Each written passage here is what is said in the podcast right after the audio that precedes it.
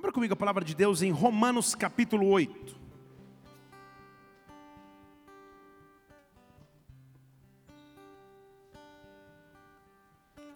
Romanos capítulo 8.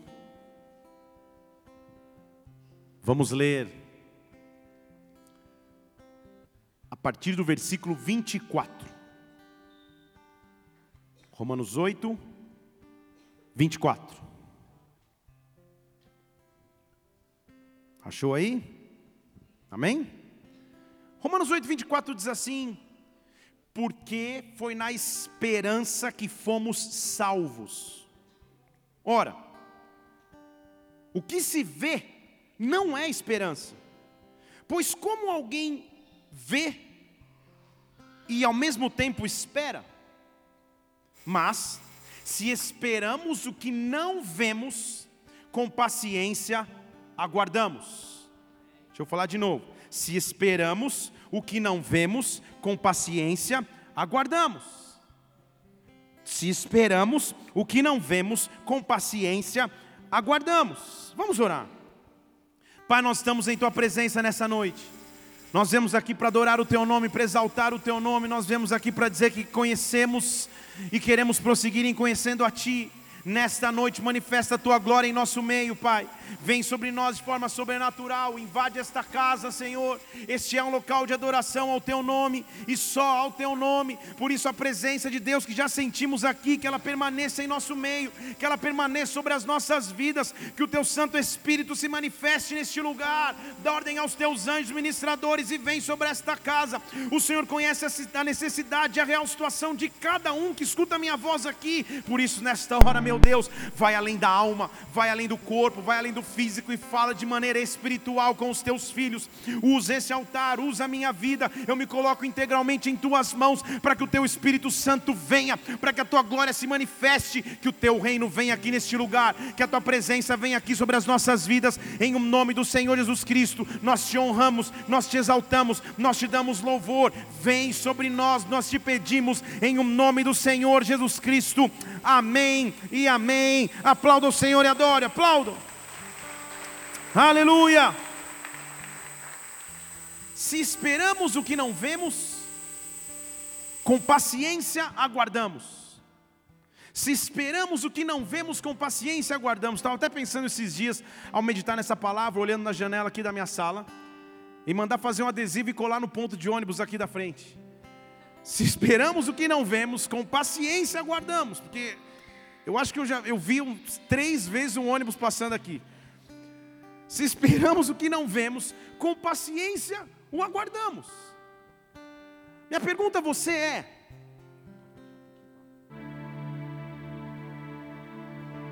como está o teu nível de energia, de empolgação ou de motivação nesse ano que se inicia? Baseado na resposta, oremos, igreja. Como está o teu nível de energia, de empolgação, de motivação, de fé nesse ano que começa, o dia 3 de janeiro de 2018? Como está o teu nível de empolgação em Deus? Melhorou, melhorou, melhorou. Depois dessa leve forçação minha, melhorou. Sabe, você já deve ter passado por essa experiência. Sabe quando você deixa o telefone carregando a noite inteira? coloca para carregar à meia-noite, deixa na, no canto na parede, dorme até às seis da manhã, acorda, toma banho, pega o telefone para descobrir que você não havia plugado direito o carregador.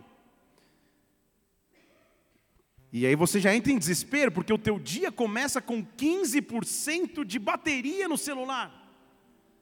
Há pessoas que estão começando o ano de 2018 assim. Supostamente era para estar carregado, supostamente era para estar no 100%, mas alguma coisa ainda falta para que eu tenha esse ímpeto, essa força para continuar, essa força para prosseguir. A Bíblia está me dizendo que, em alguns momentos da minha história, ou praticamente em todos, o que eu iria esperar ou aguardar, eu não conseguiria ver. E isso é algo intrigante para a mente humana, porque nós somos visuais. Se você vê, é muito mais fácil. Se você tem a perspectiva ou visualiza mesmo que a distância, você corre com maior pressa ou com maior ânimo. Mas ele diz que há momentos em que nós não podemos ver ou não conseguimos enxergar. Mesmo assim, se nós esperamos o que não vemos, com paciência aguardamos. Então, minha pergunta, ou meu desafio, o nosso desafio nessa noite, não é sobre aquilo que você enxerga, ou sobre aquilo que você vê, mas quais são as coisas que você ainda não vê em 2018? O que você ainda não espera? Se esperamos o que não vemos, com paciência aguardamos. Fale isso para alguém. Se esperamos o que não vemos, com paciência aguardamos. Fala de novo. Se esperamos o que não vemos, com paciência aguardamos. Fale de novo. Se esperamos o que não vemos, com paciência aguardamos. Dê um brado de vitória ao Senhor e aplaudo neste lugar. Aleluia. Aleluia.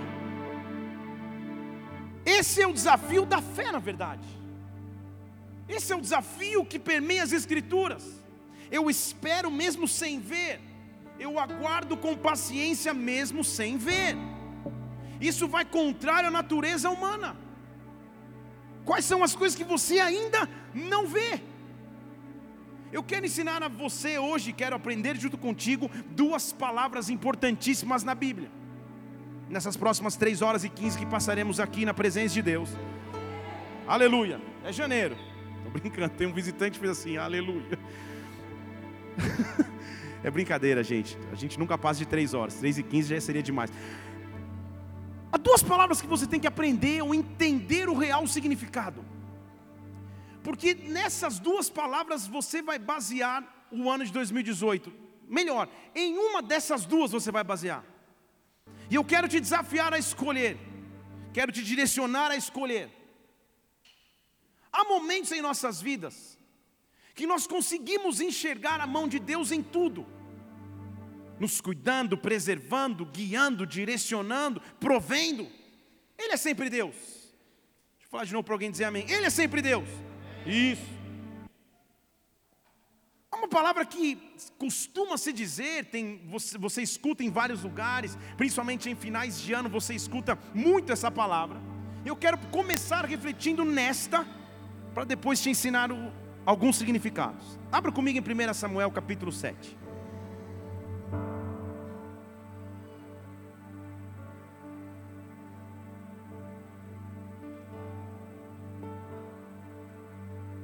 1 Samuel capítulo 7. Deixa eu abrir na minha aqui também, na outra versão.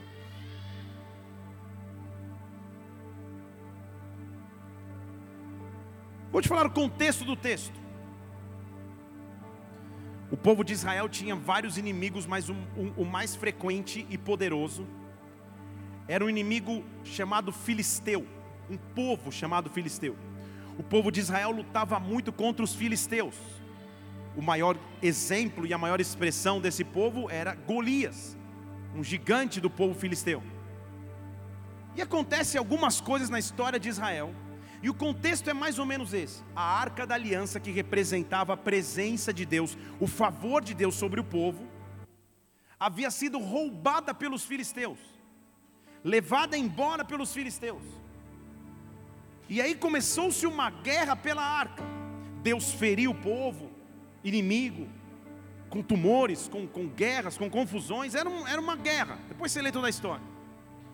E o contexto e a história que nós vamos ler, e nós vamos entrar nesse, nesse momento da história, é que Israel meio que se cansou e os guerreiros foram lá e invadiram Kiriat Jeraim, que era o local onde estava a arca, roubada pelos filisteus, retiraram a arca à força, colocaram a arca na casa de um cara chamado Abinadab, e a arca por lá ficou. Estou só te explicando o contexto para você entender.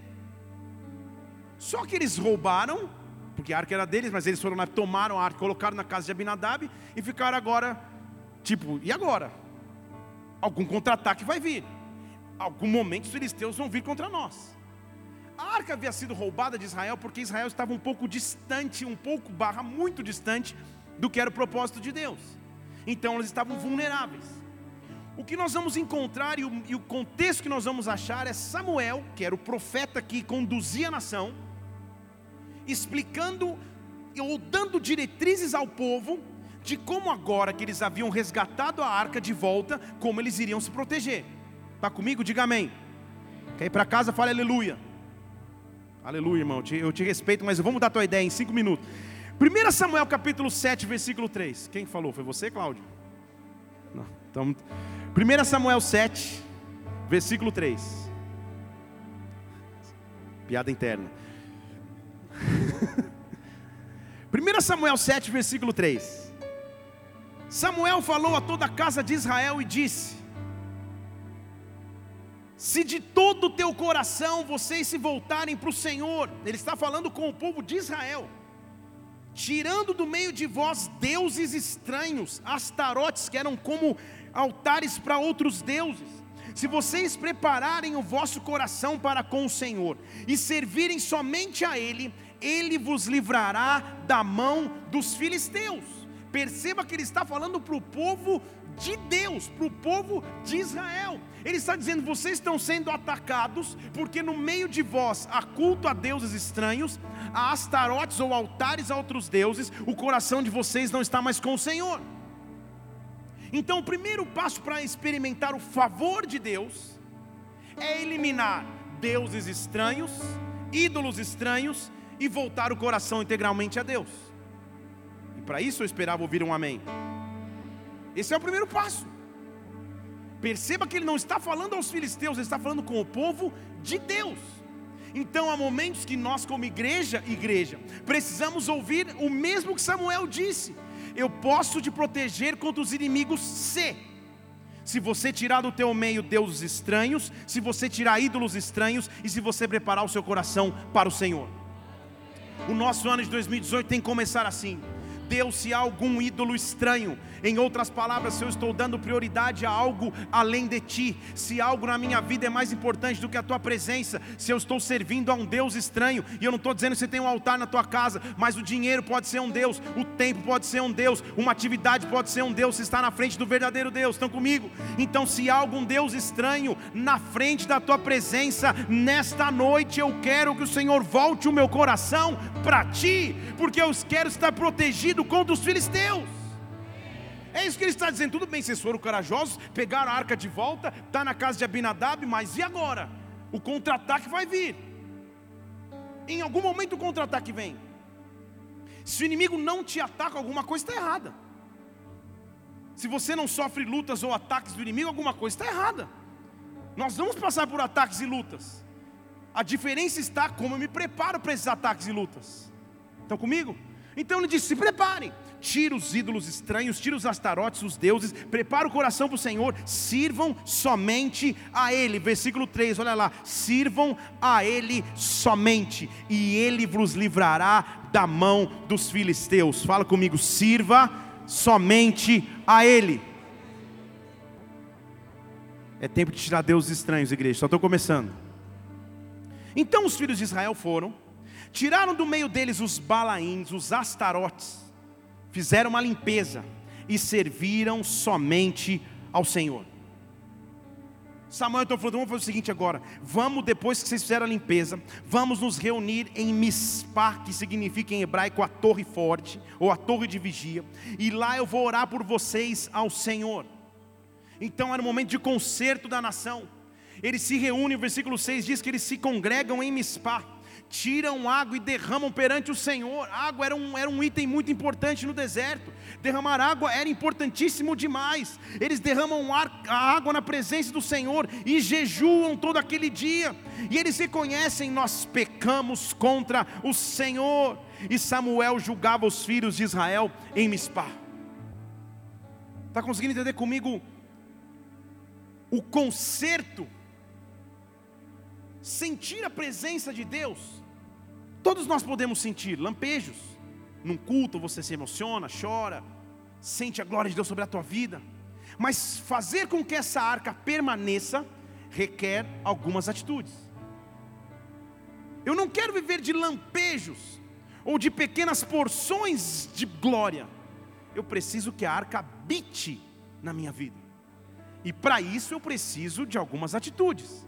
Então ele estava dizendo: tira os deuses, tira os astarotes, limpou a casa, volta a se consagrar vai jejuar, vai derramar água perante o Senhor, vai dizer: Eu pequei contra Ele, mas eu amo somente a Ele. Deus está chamando algumas pessoas para começar o ano de 2018 se consertando na presença dEle. Feche seus olhos só um instante. Você sabe quais são as coisas que aparentemente você fez que magoaram o teu Deus, que feriram o coração do teu Deus, mas Ele te trouxe nessa noite, não para te acusar, mas para dizer que te ama, não para apontar o dedo, mas para dizer que Ele é um Pai de amor. E nessa noite Ele diz: se consagra novamente a mim, se consagra novamente a mim, porque eu estou vindo derramar da minha presença sobre a tua vida. Que o teu ano de 2018 seja marcado com a presença maravilhosa de Deus, com a presença maravilhosa do Senhor. Receba dele perdão, receba dele amor, receba dele acolhida agora, em o nome do Senhor Jesus Cristo. Oh, oh.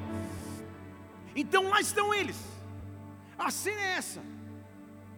Filisteus longe, eu estou me consertando na presença de Deus, reconheci o meu pecado, estou derramando água, que era o mais importante que existia no deserto, estou fazendo minha reconciliação com o Pai. Só que, naquela época, existiam alguns soldados que tinham uma função específica. Eles ficavam posicionados distante do arraial, meio que numa torre de vigia, olhando de longe quando o exército inimigo chegasse. E ele era o cara que, ao ver o inimigo se aproximando, saía correndo e chegava e dizia: Gente, estão vindo. Não dá para contar o tempo, não dá para saber quando, mas eles estão vindo, eu estou vendo, eles estão chegando. Então tinha uma função de um soldado que era essa era um cara que tinha uma, um bom porte físico, que corria bem, porque ao ver o exército ele corria diante e avisava. Então o povo está nesse momento de choro, de entrega, de aliança com o Senhor. E olha o que acontece no versículo 7. Quando os filisteus ouviram que os filhos de Israel estavam reunidos em Mispá, subiram os chefes dos filisteus contra Israel. Quem que a Bíblia está dizendo aí? Os chefes. Quando os chefes de, dos exércitos vinham, é porque a guerra era guerra. Não era uma comitiva qualquer. Foram os chefes, com as suas comitivas, com os seus campos de batalha, vieram contra Israel. Versículo, versículo 7 diz que ao saberem disso, ou seja, chegou o cara correndo, a casa caiu, não dá tempo, está vindo o exército, mais ou menos isso. Ao saberem disso, os filhos de Israel temeram por causa dos filisteus. Você está entendendo o padrão do inimigo aqui? Na hora do conserto, na hora da aliança com Deus, na hora que eu estou re reconciliando na presença dele, vem a notícia: opa, o ataque está vindo de novo. E agora? Vai voltar para o teu astarote, para o teu Deus estranho, ou você vai permanecer aqui na presença de Deus? O que você faz quando você está caminhando na direção de um concerto com o Pai, de uma aliança com Deus? Você começa falando daqui para frente, tudo vai ser diferente. Vou me firmar na glória e na presença de Deus. E o que acontece quando dois, três, quatro dias dentro do ano o inimigo vem e alguém te faz saber o ataque está vindo de novo? A tristeza está ameaçando voltar, a depressão está ameaçando bater na porta a falta de fé, as tentações, os filisteus estão vindo. E os filhos de Israel temem ao Senhor, porque não tinha drone, não tinha helicóptero com câmera, não dá para saber. A única notícia que eles tinham era: eles estão vindo. Se vai chegar agora, daqui meia hora, amanhã de manhã, no meio da noite, eu não sei, mas eles estão vindo. Então eles estavam agora esperando que não viam, mas não com tanta paciência porque eles esperavam era um ataque. Eu não posso dizer a você, e nem posso cometer a loucura de dizer a você que em 2018 você não vai sofrer nenhum ataque do inimigo. Pelo contrário, você vai sofrer ataques. Aleluia, isso aí está preparado. Pode vir.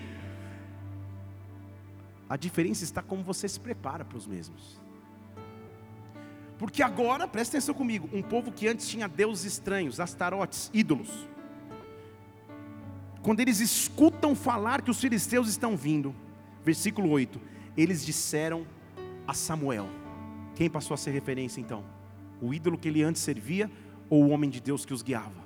Eles disseram a Samuel: Samuel, não cesse de clamar ao Senhor, o nosso Deus, por nós, para que nos livre da mão dos filisteus. Estão comigo aqui, igreja? Não cesses de clamar ao Senhor por nós, para que Ele nos livre contra os filisteus. Igreja, ela é loucura. Há um exército vindo contra eles, cara com espada, lança, cavalo, carroça de guerra, e ao invés de pegar nas espadas, ao invés de ir lá comprar uma R15, uma MIB, sei lá o que, o que eles fazem é clamam ao Senhor. Não há outra opção senão clamar. O exército dos filisteus é grande demais, não adianta com força natural. Samuel faz uma coisa: clama ao Senhor por nós, clama ao Senhor por nós, clame ao Senhor por nós. O versículo 9 diz que então Samuel pegou um cordeiro de mama, um cordeiro novo, um cordeiro, não dá tempo de falar que, o que esse cordeiro representa, mas você já imagina, e ofereceu esse cordeiro inteiro em sacrifício ao Senhor. E Samuel clamou ao Senhor por Israel, e o Senhor o atendeu. Deixa eu falar de novo. E Samuel clamou ao Senhor por Israel, e o Senhor o atendeu. E Samuel clamou ao Senhor por Israel, e o Senhor o atendeu. Clama a mim, responder-te-ei, anunciar-te-ei coisas grandes e ocultas que até então você não sabia. Que esse ano de 2018 para nós seja um ano de clamar a Deus, mas não só clamar, de ver a intervenção do Senhor. Eu estou profetizando sobre tua vida. Levante uma de suas mãos. No meio do teu clamor, Ele vai se manifestar. No meio do teu clamor, a glória dele virá. Muitos são os ataques, muitos são as opressões do inimigo, mas se babastej, continue clamando, porque Ele responderá. Se você crê nisso, dê um glória a Deus e aplauda o Senhor e adore. Oh! Então, eles tinham duas opções: ou ao ouvir da notícia de guerra, sair correndo, um para cada canto. Três opções: ou sair correndo, ou buscar os deuses antigos, ou simplesmente depender de Deus. Que glória a Deus foi o que eles fizeram. E o Senhor os atendeu. Como? Versículo 10. Enquanto, está escrito na tua Bíblia enquanto? Enquanto. Enquanto quer dizer ao mesmo tempo. Enquanto Samuel oferecia holocausto, os filisteus chegaram para lutar contra Israel. Estão comigo? Depois do concerto, depois da reconciliação, vem o holocausto, vem o sacrifício, vem a entrega. E ao invés de apresentar aos filisteus medo, ao invés de apresentar a Deus medo, ao invés de apresentar a Deus fuga, ao invés de apresentar aos filisteus fuga, quando os filisteus chegam, Samuel está oferecendo um sacrifício ao Senhor em nome do povo. Pensa na cena, igreja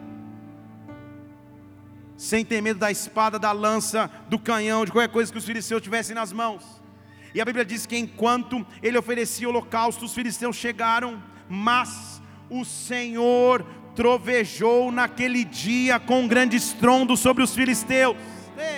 E os aterrou e os colocou por terra, de modo que foram derrotados diante dos filhos de Israel.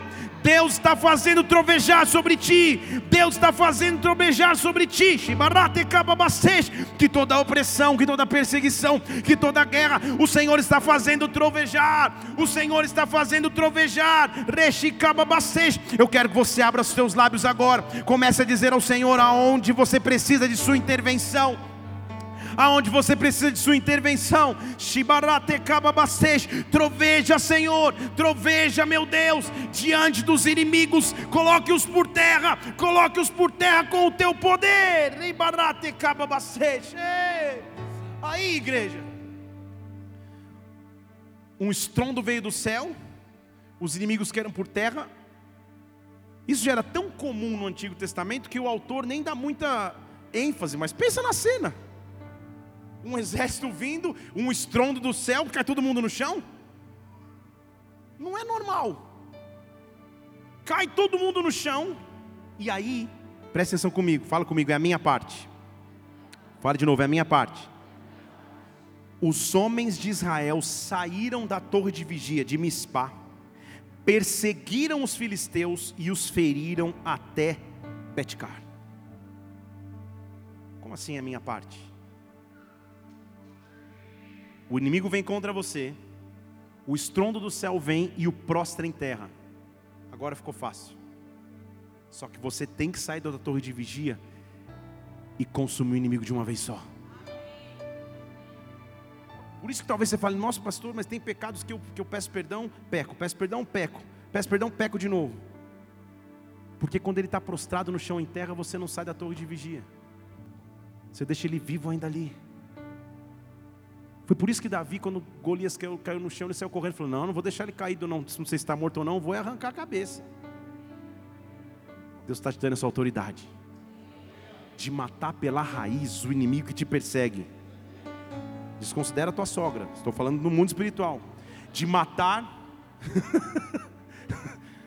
né? Só para você não pegar esse trecho e falar, eu tive autorizações. De,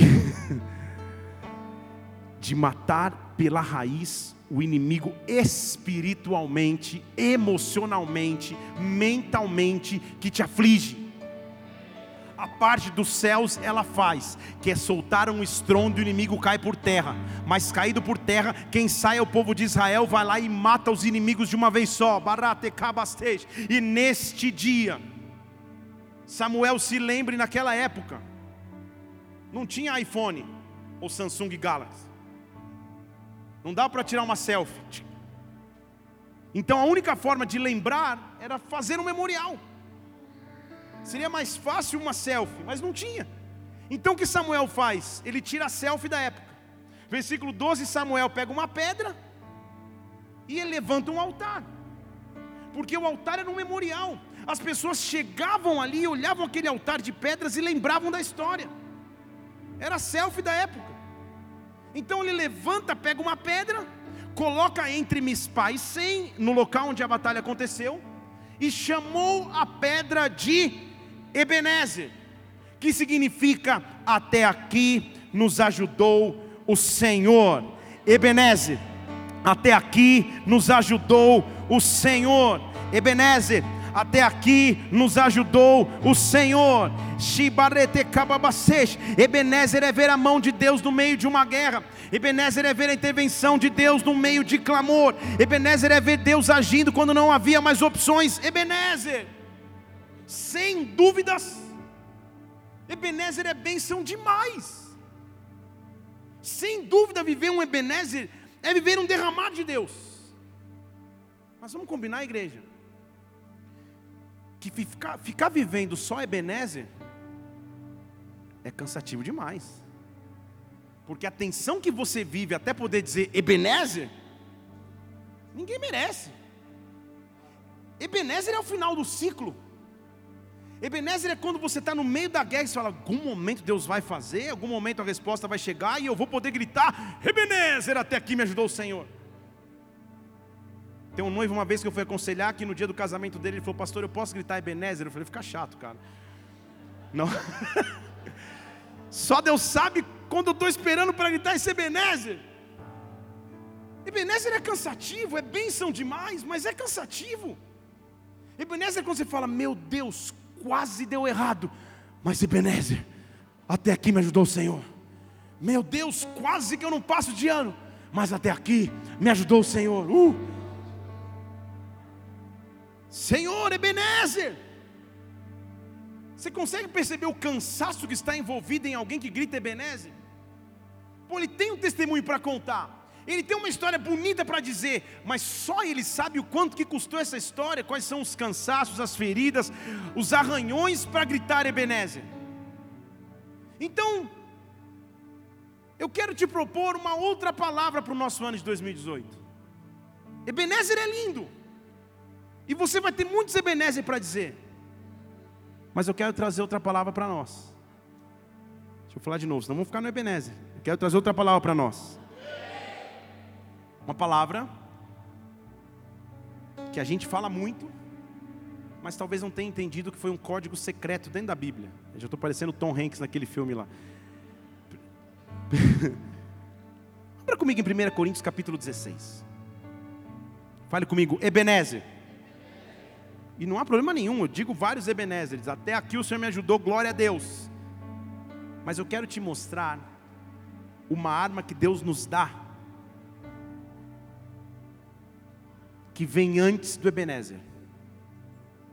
Deixa eu falar de novo. Se Ebenezer é o que eu digo no fim, ou no meio da guerra, tipo, Ebenezer, eu estou sobrevivendo. Como é que você está? Ebenezer, tô, tá, até aqui está tudo bem. Não é uma palavra de festa, é de perseverança, de vamos embora, estamos junto. Eu quero que nós aprendamos a usar uma outra palavra, que na verdade vem antes das coisas começarem, e é muito propícia para um início de ano. Essa palavra literalmente foi mencionada uma vez nas Escrituras, literalmente. Ela está usada em outros idiomas na Escritura no original, mas escrita literalmente uma vez. É esse versículo que eu vou ler para vocês. 1 Coríntios 16, 22. O apóstolo Paulo conhecia muito de tudo da lei, eu falei sobre ele no culto de Ano Novo. E ele está dizendo assim: se alguém não ama o Senhor, seja anátema. Não é anátema a palavra, tá? Anátema é seja assim um escândalo para a igreja. Se alguém não ama o Senhor, seja um escândalo para a igreja. Maranata. Ele fala Maranata. E a graça do Senhor seja convosco. Você fala, que tal esse de Maranata? Maranata? Sabe o que é a minha professora do colegial? Maranata? Que palavra é essa? Por que, que o apóstolo Paulo, no meio de um texto que parece não ter muito a ver, ele usa um código, Maranata? Ele lança um maranata ali no meio. Igreja, é preciso lembrar que Paulo conhecia muito da lei e da história de Israel. Então, muito provavelmente, ou certamente, ele sabia o que essa palavra significava no cotidiano das pessoas. Estão comigo aqui? Na época do Antigo Testamento, quando o rei ia visitar alguma vila ou alguma colônia ou alguma cidade, antes do rei chegar, havia um, um servo do rei, um oficial do rei, cujo nome ou função era arauto. Fale comigo, arauto. Ele era o arauto real. Na época da antiguidade, na minha infância, tinha até um grupo musical que chama Arautos do Rei. Quem conhece? Esses são das antigas, igual eu.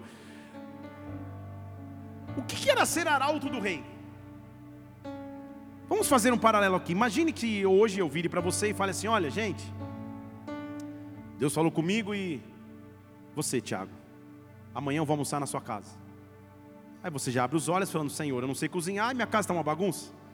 O que você faria ao chegar hoje à noite? Você tentaria arrumar alguma coisa, abria tudo um quarto, jogava tudo no local, orando para que eu não abrisse aquela sala? Algum preparo você ia ter para a minha chegada? O arauto, no Antigo Testamento, ele vinha com uma comitiva muito antes do rei chegar, e ele gritava na cidade.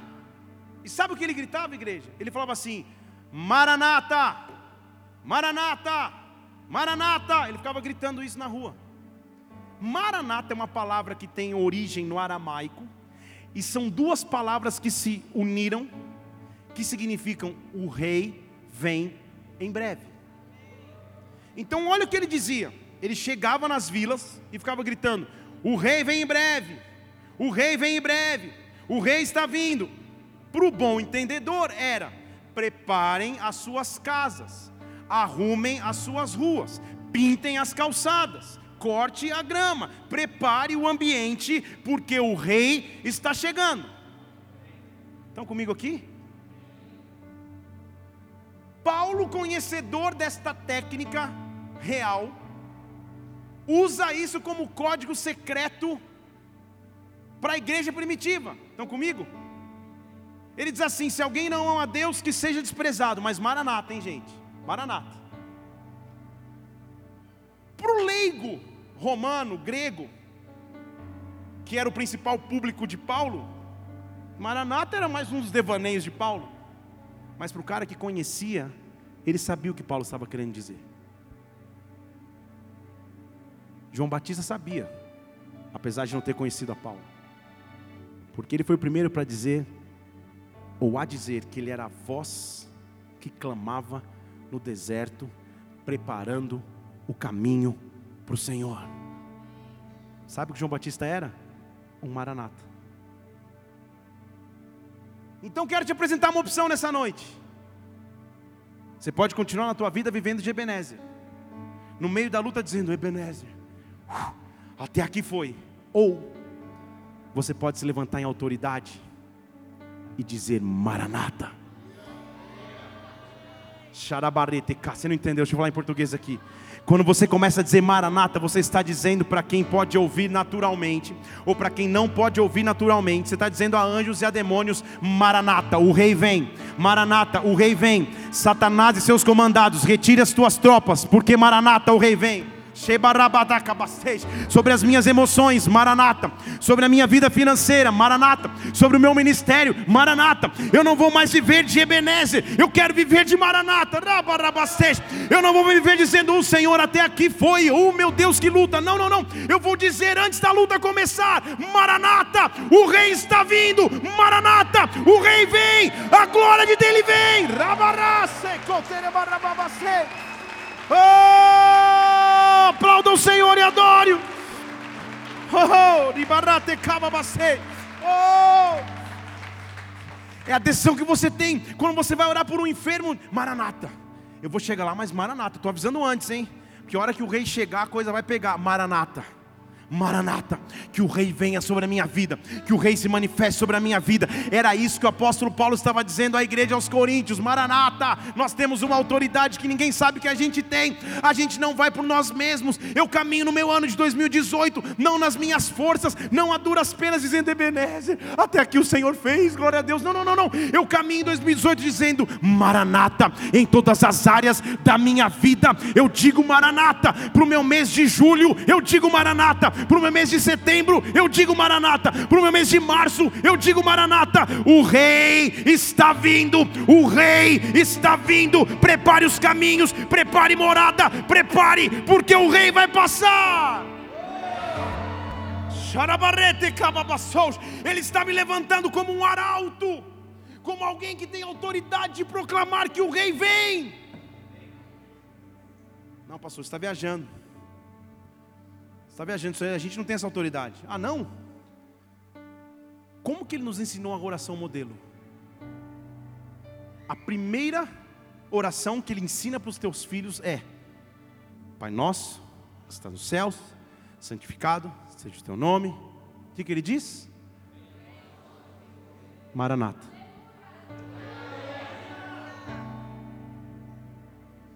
Venha a nós o teu reino.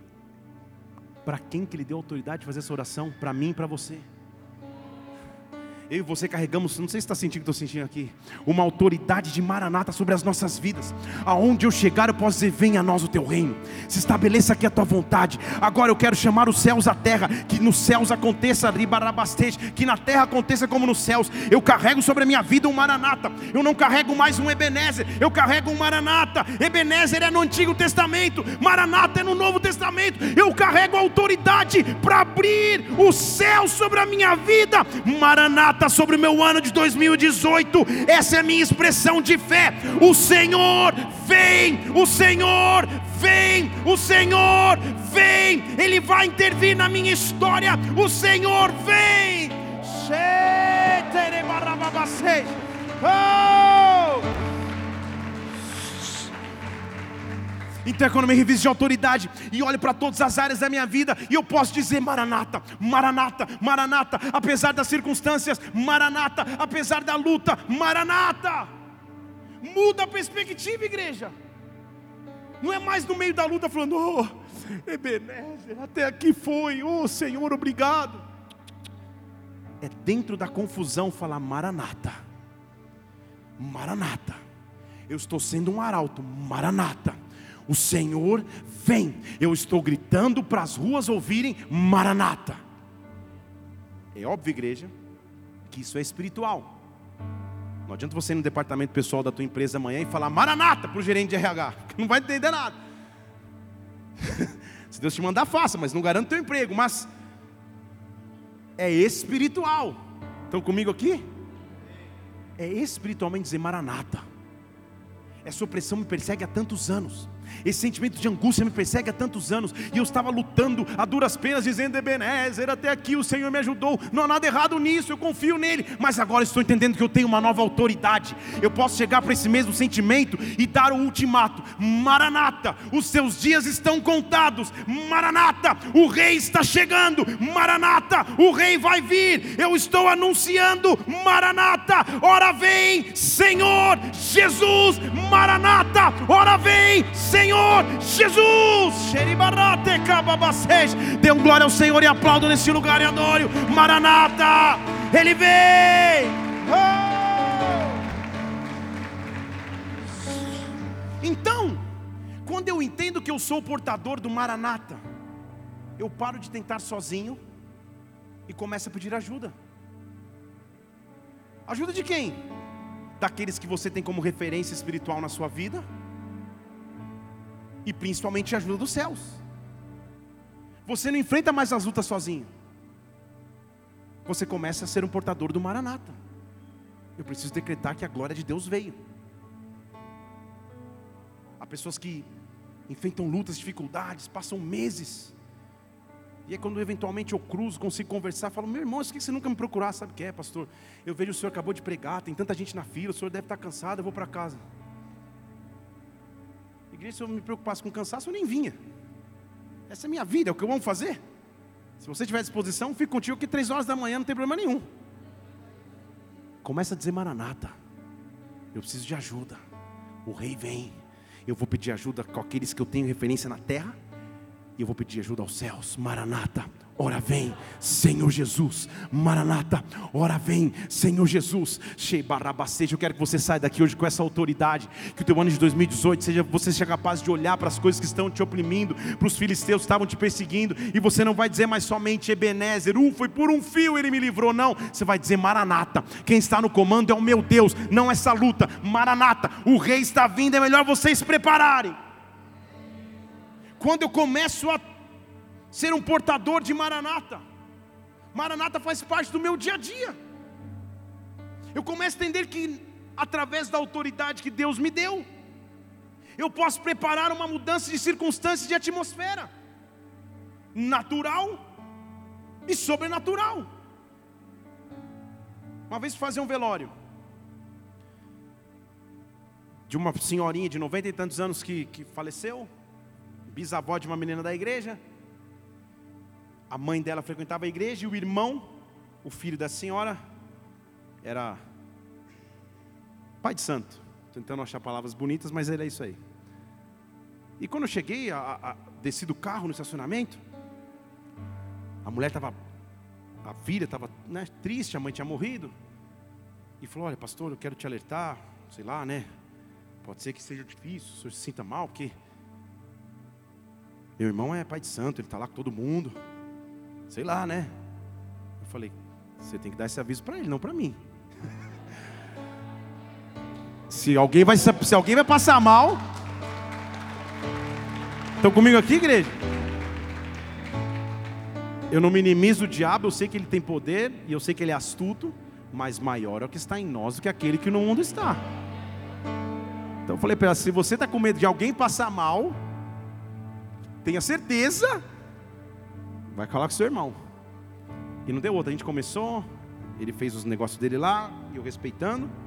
Aí entrei com a comitiva. Maranata! Violão, falei para a galera lá do louvor, ó, tem alguém pecado aí, fale agora ou cale para sempre, que nós vamos para a guerra. Uns dois, três disfarçaram, simularam contusão, foram embora. E eu entrei com os três guerreiros que sobraram, uns brancos de medo. Vamos embora! Maranata, ah, vamos fazer uma oração aqui, igreja, que é universal, todo mundo sabe. Igreja não, né? Velório é um dos melhores lugares para se pregar, na verdade, porque está todo mundo vendo que o destino final de todos é aquele. E aí, gente, vamos fazer uma oração que eu, em respeito à fé de todos, que todos devem saber, só que do meu jeito. Aí eu comecei, Pai nosso que estás nos céus, santificado seja o teu nome, venha a nós, e um olho no, no peixe, outro no gato, um lá na mulher, outro no homem. Qual dos dois, se, a mulher se mexer, glória a Deus, se ele se mexer, vamos uma atenção. Daqui a pouco o cara senta na cadeira, começa a passar a mão no bigode assim. Só que a nossa luta não é contra a carne e o sangue. Na verdade, ele é uma vida que precisa de amor de Deus. E eu estou ali no meio, daqui a pouco o meu foco virou, a mulher já morreu mesmo, está com Deus, aleluia. Está tudo bem? Tudo bem com o senhor? Não, não, sei lá, não estou me sentindo bem.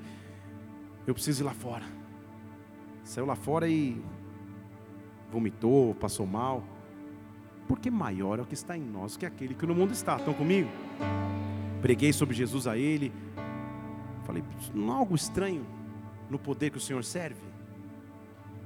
Porque por todo o poder que o Senhor tem, um careca e dois caras de violão, não há algo estranho? Ele ficou olhando para mim, refletindo. Parou, ficou meio nervoso e foi embora. Eu tenho autoridade para dizer Maranata. Está comigo? Eu tenho autoridade para olhar para essa luta que me persegue há anos, para essa tristeza que bate no meu coração há anos, para essa crise que me assola financeiramente há anos. Eu tenho autoridade de dizer: calma aí, 2018 é Maranata Maranata, eu estou dando ultimato. O Senhor vem, o Senhor vem, o Senhor vem. Maranata, muda a atmosfera que eu estou envolvido, porque Ele vem. Ele vem, Ele vem, Ele vem. Tem vem sobre nós, vem com a tua glória sobre nós. Maranata, Maranata, Maranata, vem, Senhor Jesus.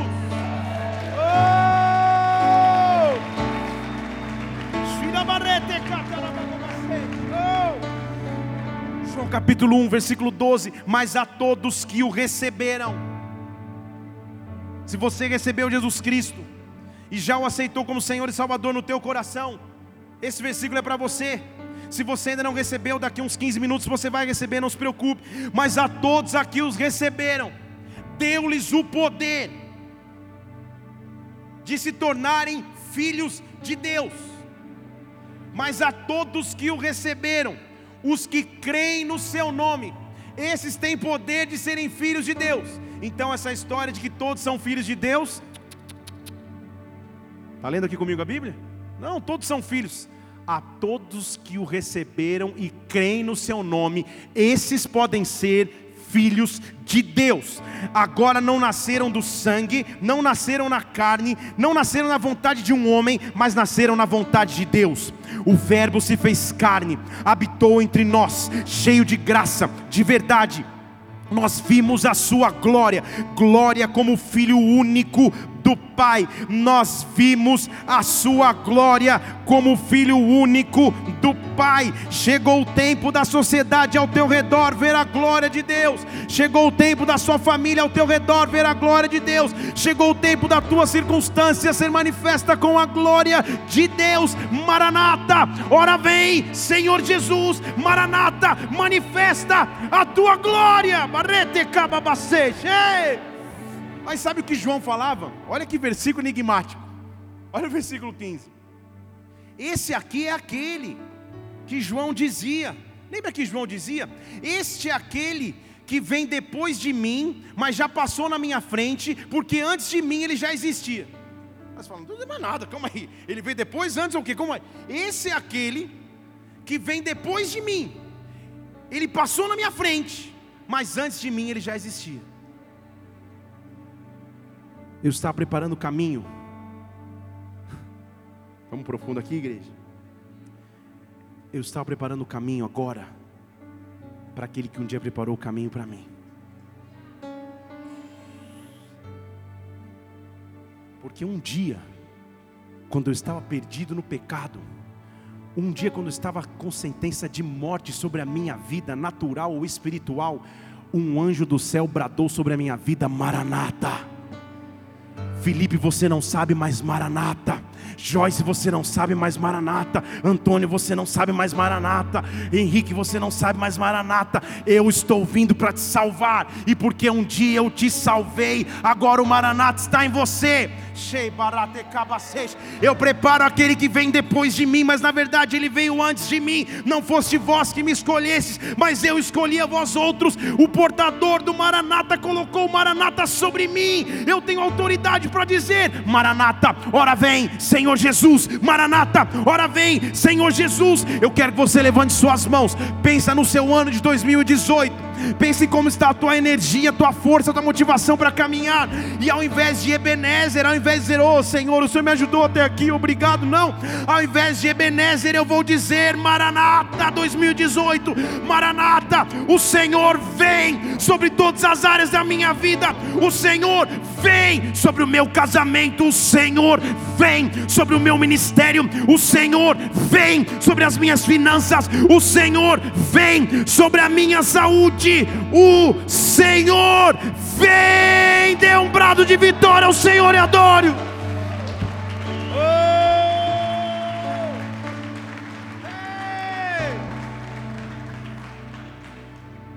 Eu te disse que a palavra Maranata acontece uma vez literalmente na Bíblia, já te mostrei onde acontece. Tamanho era o código dessa palavra. Mas há um segredo de como a Bíblia termina a igreja. A Bíblia termina com um convite barra autoridade. Eu quero terminar essa palavra hoje quando a Bíblia termina. Qual área que você precisa do Maranata? Qual área que nessa noite você vai dizer Maranata? Vem, Senhor. Chega, Maranata, vem. Eu vou inverter a posição de onde eu estava no meio da guerra. Estão entendendo comigo? Antes eu estava no final. Pô, glória a Deus. Suei demais, mas Ebenezer. Não tem problema. Mas agora eu me antecipo. E eu digo Maranata. Lá no final eu vou poder dizer Ebenezer. Mas antes eu estou dizendo Maranata. Antes eu estou dizendo Maranata. Versículo 16 de Apocalipse 22, último, último capítulo da Bíblia. Vou dar tempo para você abrir, porque se você não achar Apocalipse 22, Maranata. Apocalipse 22 é o último capítulo das Escrituras. E ele está dizendo no versículo 16: Eu, Jesus, enviei o meu anjo para vos testificar essas coisas a favor das igrejas. Eu sou a raiz e a geração de Davi. Eu sou a resplandecente estrela da manhã. E aí ele diz: Quem tem autoridade? Para aí, deixa eu parar desse versículo. Para dizer na terra, Maranata em João capítulo 14, não precisa abrir, ele diz assim: Olha, eu estou indo, mas eu não vou deixar vocês sozinhos. Eu estou indo, mas vocês não vão ficar órfãos. Eu vou deixar com vocês o Espírito da verdade que o mundo não pode conhecer. Mas vocês conhecem, ele está em vós, vai estar com vocês para sempre. Apocalipse capítulo 21, ele fala que agora o tabernáculo de Deus habita entre os homens. Estão comigo aqui, igreja? Então eu tenho um componente ou tenho um aliado. E só dois na terra tem autoridade para, em concordância, dizer Maranata. Ele diz assim: Eu sou a raiz de Davi, eu sou a resplandecente estrela da manhã. Façam uma coisa vocês na terra agora, versículo 17: O Espírito e a noiva dizem: Vem. O Espírito e a igreja dizem Maranata. O Espírito e a igreja dizem Maranata.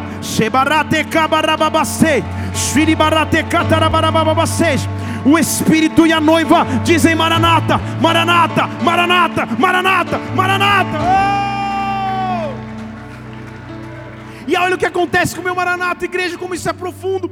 Quando eu começo a viver de Maranata, o meu Maranata ecoa. E aquele, pode deixar lá versículo 17 na, na tela. E aquele que ouvir também diga Maranata o meu maranata começa a ser contagiante. As pessoas ao meu redor, por verem o maranata na minha vida, começam a dizer também: Maranata, eu quero esse Deus, Maranata, eu quero esse testemunho, Maranata, eu quero essa presença, Maranata, eu quero essa alegria. O Espírito e a noiva dizem: Vem, e a noiva começa a convidar a outros: Venham, se você quiser, receba de graça da água da vida. O ano de 2018 será o ano da salvação dos teus familiares daqueles que você estava por anos orando a Deus. Eu estou profetizando isso. O teu Maranata vai gerar nas regiões celestiais salvação como você nunca viu bola de neve em Brasília. Eu estou dizendo, 2018 é o ano que o som que vai ecoar dessa igreja é Maranata. Ora vem, Senhor Jesus. Os milagres estão vindo. Os milagres estão vindo. O sobrenatural de Deus está chegando. Maranata, que ele venha. Dê um brado ao Senhor e adore nesse lugar. Oh! Céus e terra se encontram, alinhando o seu plano, o universo. Oh! Céu, céus e terra se encontram. Oh, Maranata, ora vem! Maranata, ora vem! Xeribarate cotira barababacês. Seis céu, céu e terra se encontram.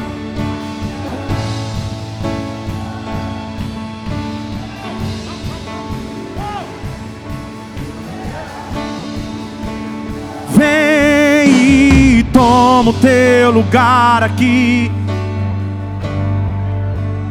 Vem e toma o teu lugar aqui. Olha o vem, olha o Maranata vê. Maranata, vem, vem e toma o teu lugar aqui. Vem, Senhor, vem, vem e toma o teu lugar aqui. Vem, vem, vem, vem e toma o teu lugar aqui. Rei dos reis. Rei dos reis, adoro, te exaltamos, Rei dos reis, dos reis, Rei dos reis,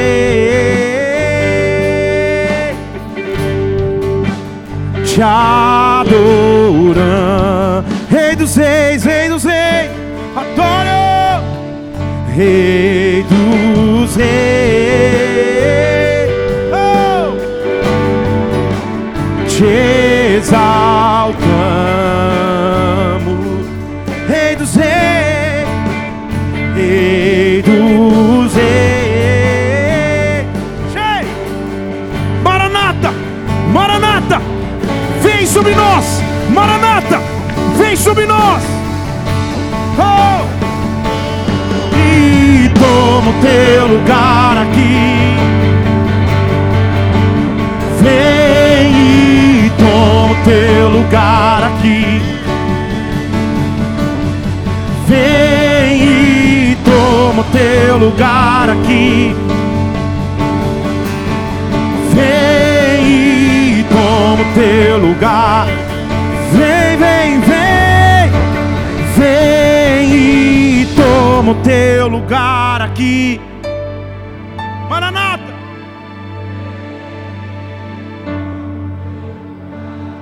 Vem, toma, Senhor. Oh. Vem e toma o teu. Tira barata e caba vocês. Oh. Eu estou na autoridade do nome de Jesus Cristo, dizendo Maranata para todas as áreas de sua vida todo espírito de morte que te perseguia, toda angústia que te perseguia, todo sentimento de fracasso, de derrota, de solidão. Eu estou dizendo nesta noite, Maranata, Maranata, os grilhões estão sendo quebrados, as fortalezas estão sendo quebradas. Maranata, o Senhor vem. Maranata, o Senhor vem. Maranata, o Senhor vem. Maranata, o Senhor vem. Eu estou dizendo sobre todas as áreas da sua vida em 2018 sobre todas as áreas da sua vida, na tua vida pessoal, no teu ministério, nas tuas finanças, nas tuas emoções. Eu estou dizendo como arauto do rei, Maranata, Maranata, Maranata, Maranata, Maranata, Maranata, Maranata, Maranata. Oh!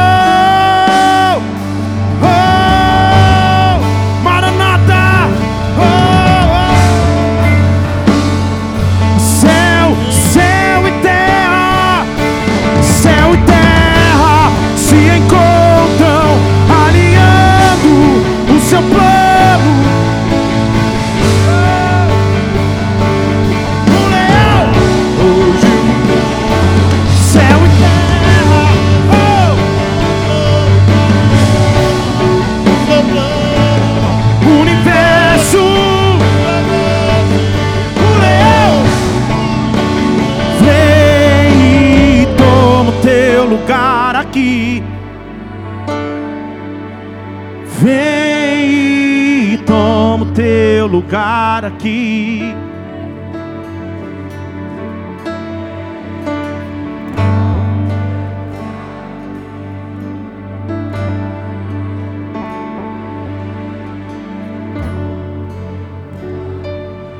Feche seus olhos só um instante. Eu quero falar contigo que principalmente nos visita nesta casa. E você nunca entregou a tua vida a Jesus Cristo dizendo: Vem, vem assume total controle sobre a minha vida, sobre a minha história. E nessa noite você quer entregar a tua vida ao Senhor Jesus, principalmente se você nos visita. Você acabou de ver aqui na Bíblia que a única maneira de se chamar do filho ou filha de Deus é crendo no seu nome. Por isso, se você está aqui nessa noite, quer entregar a sua vida a Jesus Cristo, ou quer voltar para os seus caminhos porque está distante dele, eu quero que você levante uma de suas mãos. Eu quero orar por você agora, aonde você estiver. Aonde você estiver, aleluia. Estou te vendo aqui, aleluia, aleluia, aleluia. Aleluia, aleluia. Não há milagre maior do que esse. Não há milagre maior do que esse. Esse é o teu momento com Deus. Aleluia por essa tua atitude. Aleluia por essa tua atitude. Aleluia, aleluia. Você que está com sua mão estendida, hoje se entregando a Jesus ou voltando à sua presença, repete essa oração comigo. Fale assim: Senhor Jesus, nesta noite, eu me achego a Ti, achego a ti crendo, crendo que Tu és o meu Senhor, Tu és o meu Senhor, que Tu és o meu Salvador. és o meu Salvador. Eu me arrependo me arrependo dos meus pecados, dos meus pecados, do meu afastamento de Ti, afastamento de ti. E eu digo: E eu digo, Maranata, Maranata, vem sobre a minha vida. sobre a minha vida. Pai, eu quero orar por essas pessoas agora que estão fazendo essa oração, que estão entregando suas vidas a Jesus Cristo, que estão voltando à Sua presença, que estão dizendo que Ele é Senhor e Salvador. Meu Deus, nós te louvamos porque esse é o maior milagre de todos. Nesta hora, derrama da Tua glória e da Tua presença sobre os Teus, manifesta o Teu poder e a Tua autoridade, livra-os das garras do inferno e coloca-os na Tua presença. Nós, como igreja, te louvamos e aplaudimos o Teu nome, porque esse é o maior milagre de todos, maior milagre de todos. Aleluia! Oh! Oh! Se você Se você fez essa oração pela primeira vez, eu quero que você, ao final dessa reunião que vai ser agora, deixe seu nome numa dessas pranchetas aqui. A gente quer poder acompanhar a tua vida, a tua história e te explicar que a atitude maravilhosa foi essa que você tomou em nome de Jesus. Aplauda o Senhor mais uma vez, igreja, por essas vidas. Feche seus olhos só mais um instante. Levante suas duas mãos, eu quero que você entre na presença de Deus e ore agora a Ele. Qual é a área de sua vida que você vai dizer em 2018, Maranata? Que esse seja um ano de Maranata. Que esse seja um ano onde eu anuncie antes para todas as áreas da minha vida que o Rei vem, que o Rei vem, que a glória de Deus vem. Maranata, Maranata, vem, vem, vem, toma o teu lugar, vem, assume o teu lugar de comando, vem, reina sobre a minha vida, vem, abre os teus lábios, comece a dizer: Maranata sobre isso, Maranata sobre aquilo, Maranata sobre aquele outro. Vem, Senhor, vem, Senhor, vem, Senhor, vem, Senhor, vem, Senhor, vem, vem, vem e toma o teu lugar aqui. Vem, vem, vem e toma o teu lugar. Vem e toma o teu lugar aqui.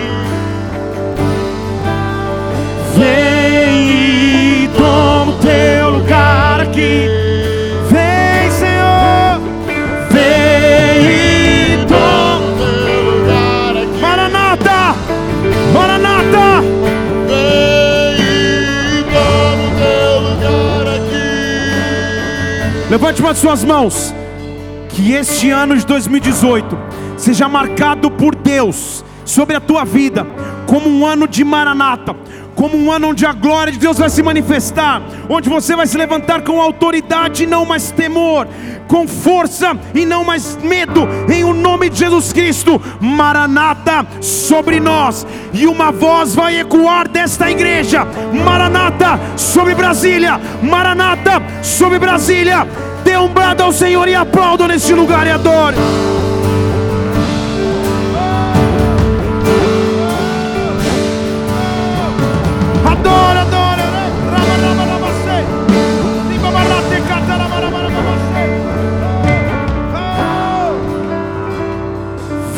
Senhor.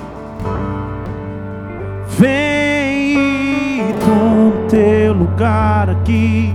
É o que você vai dizer sobre o teu ano, sobre a tua vida.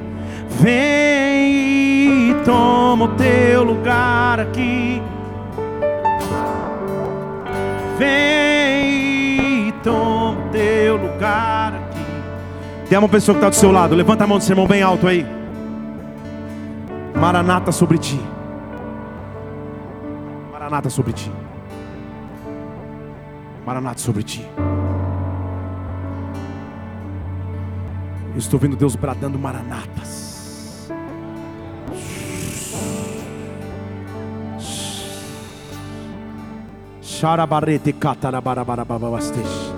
Sobre a tua vida um maranata venha, um maranata venha, um maranata venha. Deus está dizendo maranata sobre ti. Deus sabe as tuas feridas. Deus sabe o que você atravessou. Mas Ele está dizendo maranata. É tempo de trocar o Ebenezer pelo maranata. E um novo tempo virá sobre ti em 2018, homem. Diga comigo: se Deus é por nós, quem será contra nós?